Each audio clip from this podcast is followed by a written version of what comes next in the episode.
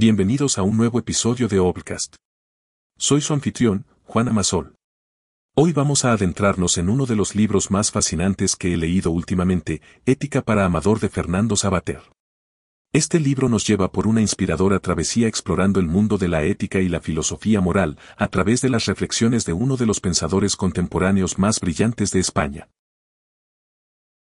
En nuestro viaje de hoy, exploraremos los 10 puntos clave de este libro, cada uno un pilar en la construcción de una comprensión más profunda de la ética en nuestro mundo actual.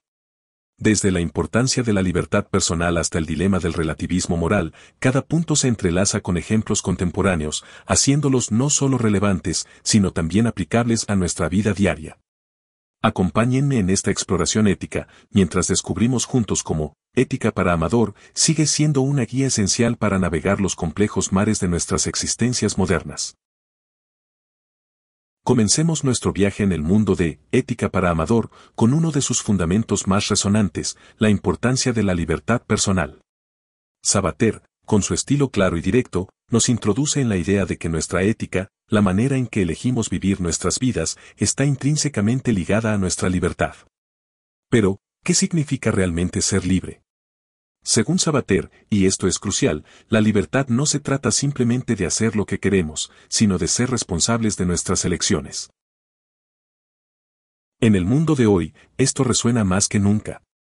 Piensen, por ejemplo, en cómo navegamos en las redes sociales. La libertad de expresar nuestras opiniones, de compartir nuestras vidas, viene con la responsabilidad de ser conscientes del impacto de nuestras palabras y acciones. Sabater nos desafía a preguntarnos, ¿nuestras decisiones están realmente formadas por nuestra propia voluntad o estamos simplemente siguiendo la corriente? En nuestra era de información y desinformación, la libertad personal implica discernir, elegir con conocimiento, con ética. La libertad, entonces, se convierte en un acto de equilibrio entre nuestros deseos y nuestras responsabilidades. Continuamos nuestro recorrido por Ética para Amador, adentrándonos ahora en un tema fundamental, la distinción entre ética y moral. Sabater, con su habilidad para hacer accesible lo complejo, nos guía por esta diferenciación esencial. La moral, nos explica Sabater, es el conjunto de normas, costumbres y tabúes que cada sociedad establece. Es como un mapa que nos han dado desde niños, marcando rutas que debemos seguir. Pero, ¿y si queremos explorar más allá de ese mapa? Aquí entra la ética. La ética es personal, reflexiva. Es el proceso de cuestionar, de analizar esas normas morales. No se trata de rechazar la moral, sino de entenderla, de decidir conscientemente si esas normas tienen un lugar en nuestra vida. Por ejemplo, pensemos en cómo las normas sociales sobre género han evolucionado. Lo que una vez se consideró inamovible, hoy es cuestionado y redefinido a través de un enfoque ético. Sabater nos invita a ser arquitectos de nuestra propia moral, usando la ética como nuestra brújula. En nuestro mundo de cambios rápidos y constantes desafíos, esta distinción se vuelve crucial. No se trata de navegar sin rumbo, sino de elegir nuestro curso con una comprensión más profunda y personal de lo que consideramos correcto. Adentrándonos más en Ética para Amador, llegamos a un tema que resuena en el corazón de todos, la felicidad como meta de la vida. Sabater, con su prosa lúcida y cercana, nos presenta la idea de que buscar la felicidad no es solo un deseo, sino un deber ético. Pero ¿qué es realmente la felicidad?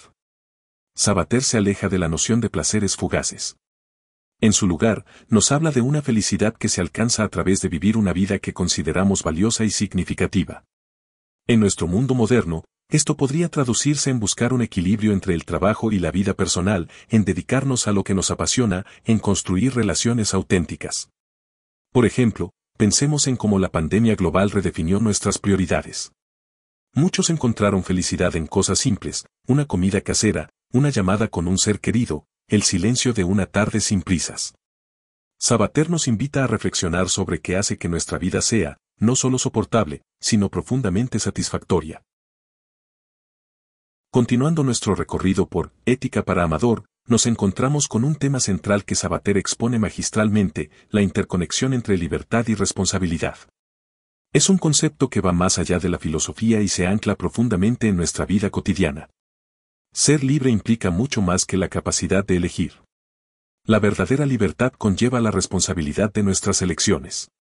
Cada decisión que tomamos, grande o pequeña, moldea no solo nuestro destino sino también el mundo que nos rodea. En la era de la información, donde cada clic, cada publicación en redes sociales, cada producto que compramos tiene repercusiones, esta relación entre libertad y responsabilidad se vuelve más palpable que nunca.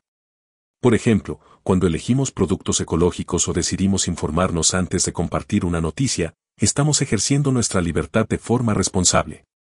Sabater nos invita a reflexionar, ¿nuestras decisiones reflejan verdaderamente nuestros valores y creencias? ¿Estamos conscientes de las consecuencias de nuestras acciones? La libertad, en su forma más auténtica, nos desafía a ser agentes de cambio, a ser responsables no solo por nosotros mismos sino por nuestra comunidad y nuestro entorno. En nuestra exploración de Ética para Amador, nos encontramos con un concepto provocador y sumamente relevante, el relativismo moral. Fernando Sabater nos lleva a cuestionar la idea de que, todo vale, dependiendo del contexto o la perspectiva individual. El relativismo moral sugiere que no existen verdades éticas universales, que lo que es correcto o incorrecto depende de las circunstancias culturales o personales. Sabater, sin embargo, nos alerta sobre los riesgos de esta visión.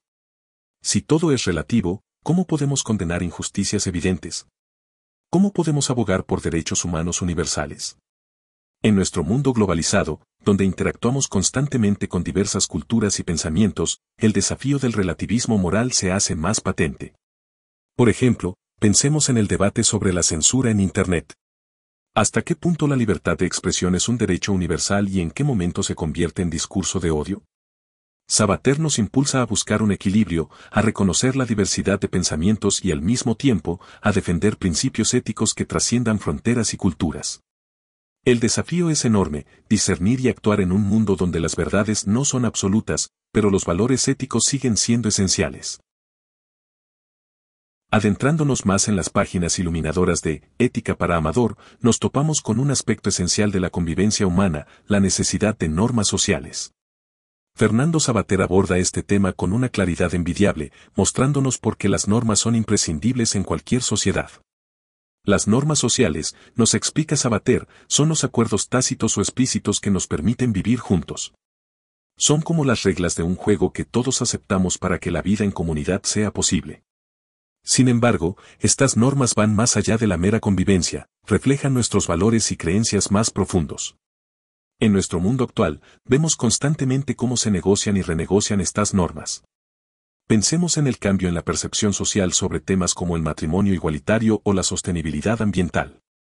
Estos cambios reflejan una evolución en nuestras normas sociales, una adaptación a nuevas comprensiones y sensibilidades. Sabater nos invita a participar activamente en la formación de estas normas.